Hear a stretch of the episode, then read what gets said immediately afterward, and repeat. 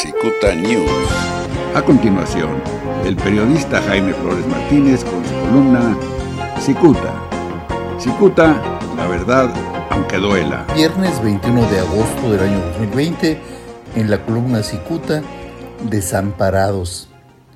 Desesperados por recuperar las migajas económicas que les repartía el anterior gobierno de Baja California, un puñado de talentos especializados en campañas negras se revuelven para ingresar al gobierno de Morena.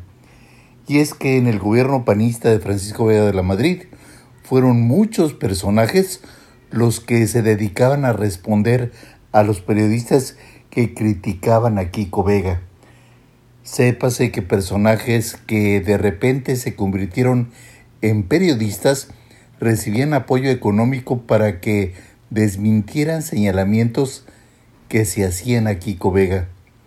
El entonces secretario general de gobierno, Francisco Rueda Gómez, decidió qué crítica debía desmentirse y de inmediato la Dirección de Comunicación Social establecía contacto con sus títeres para denostar a los críticos.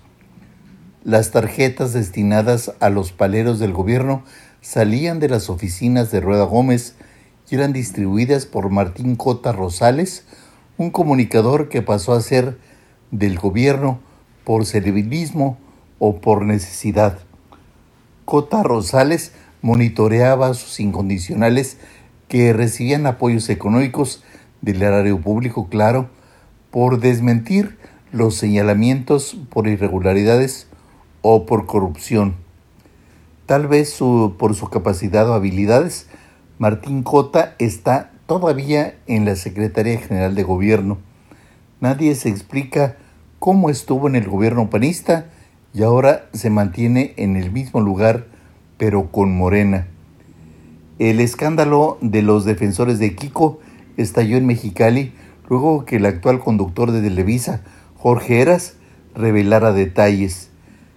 Lejos de intentar justificar la defensa ultranza que realizaban, los comunicadores del gobierno emprendieron una campaña de desprestigio contra el comunicador que los descobijó.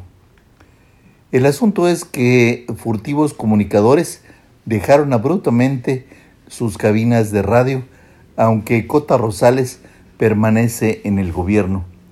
Si alguien se pregunta cuál caso es el más emblemático de los Chayodefensas, es un personaje de nombre Ramón Nuño, quien presumía ser primo del entonces director de comunicación social Raúl Reynoso Nuño. Don Ramón no haya cómo ahora recuperar el ingreso que perdió al irse el gobierno panista. Muchas gracias, les saluda Jaime Flores. La prestigiada columna Cicuta del periodista Jaime Flores Martínez es el eje central de este medio de comunicación.